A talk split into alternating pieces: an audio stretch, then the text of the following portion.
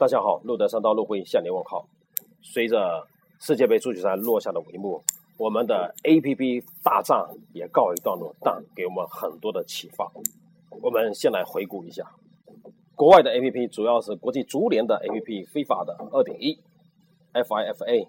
它提供了赛事新闻，包括了三十二强的详细信息、球员、教练的信息，以及把六十场比赛的把赛程。主办方城市体育馆的详细介绍，还做一些互动，选出心目中的最佳球员，关注喜爱的球队，以及喜爱的比赛提醒等等。另一个国外影响力比较大的，就苹果的 APP 叫足球乐，它推出了四个部分，一个是足球游戏，第二个分享的社交应用，以及的国家的旅游，巴西国家旅游音乐和这些足球相关的书籍、电影、音乐等等，在国内。CCTV 五成为唯一可以直播通道，它与阿里云联手，而且央视早就对外公布，未经中央电视台的书面授权，在这个独家的呃呃期限之内，大陆地区任何的媒体不得用电视、广播、互联网、手机、移动电视、互联网电视、手机应用等等进行直播、插播、延迟播出、点播等等方式。它推出的主要是两款 A P P，一款是央视的影音 H D，跟央视体育的 V I P 这两个，这两个 A P P 在比赛期间，他们的下载量都涨增长了百分之九十五以上。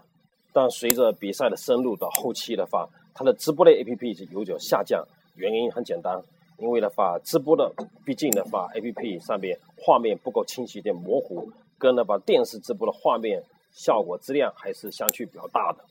第二个的话，就是网络直播，看它 CCTV 五的这个直播的话，时间上不同步，并且网络的直播跟它的电视直播要慢了二十秒到两分钟，用户的体验比较差。但是这依旧没有改变客户对它热捧，因为我们大家都通过精彩镜头的回放、看重播等等，还是归集到这个通道上面来。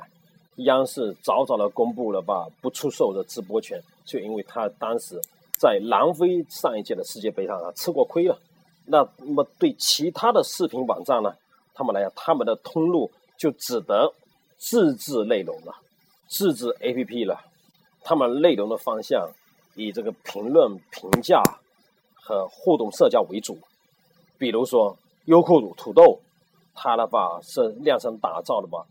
脱口秀大话世界杯，侧侧重在球队的趣事、球球员的八卦、足球知识以及参赛国历史、人文、宗教等等。他还请来了这些了潘石屹的、韩乔生的、李艾的等等嘉嘉宾来做客。这些的视频网站都依附在的 CCTV 五之后，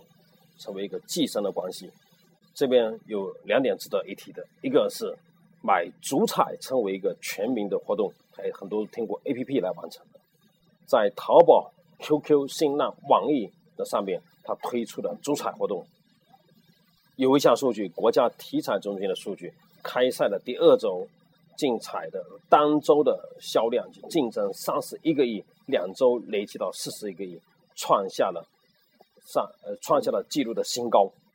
以淘宝跟 QQ 彩票 APP 为例的话，我们提供了购买足彩的各种玩法，有创新的包赚不赔、过关竞猜的玩法，还有传统的让球啦、当场竞猜的等等，通过各种的奖励的红包来吸引这个用户。另一个亮点是用户用的音频的方式 APP 来观听世界杯，因为用户在很多场景是不能用眼睛去看的，比如在开车的过程呢。在家里打扫卫生等等，比比如说考拉 FM 将音频直播六十场世界杯的赛事，除了直播之外，打造了一个呃几个节目：世界杯最新球讯了，专家预测、风土人情、世界杯搞笑段子等二十二个的音频的节目，反映的效果十分十分好。那岳父来听世界杯，从以上我们可以看到。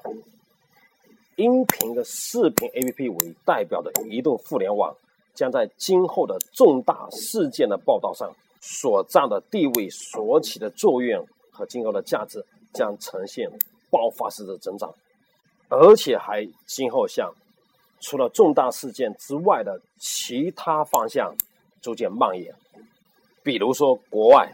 有一个 A.P.P 软件叫做约女神，这款软件可以帮助你把你的心目女神加进来做关注之后，它可以帮你分析这女神的各种心理行为的数据。通过这数据，你看这个女神心情好不好，有没有感冒，有没有想去的地方等等。通过世界杯来约女神，世界杯结束之后，你还看他约这个女神打网球、打高球、打乒乓球等等。